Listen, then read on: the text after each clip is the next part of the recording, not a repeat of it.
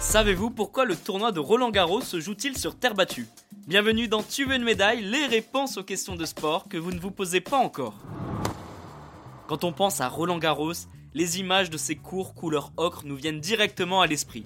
La terre battue fait la renommée du tournoi dans le monde entier. Pour comprendre pourquoi Roland Garros se joue sur cette surface si particulière, il faut revenir en 1880. Direction Cannes, dans le sud de la France. Cette année-là, deux Anglais profitent du soleil sur la côte d'Azur pour jouer au tennis. Ce sont les jumeaux William et Ernest Renshaw. Et ce n'est pas n'importe qui puisqu'ils ont remporté Wimbledon.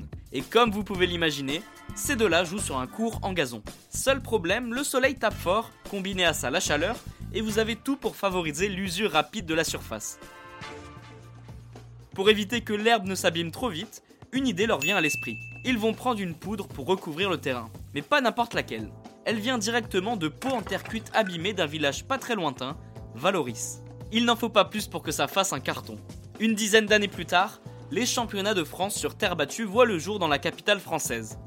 Depuis, les meilleurs joueurs de la planète viennent se défier chaque année pour tenter de remporter le prestigieux tournoi de Roland Garros.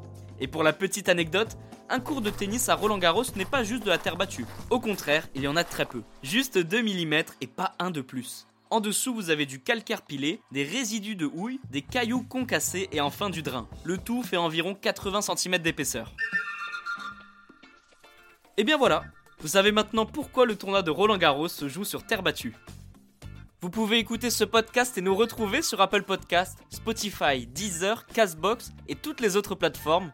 N'hésitez pas à partager, noter ou laisser en commentaire une question. J'essaierai d'y répondre dans un prochain épisode.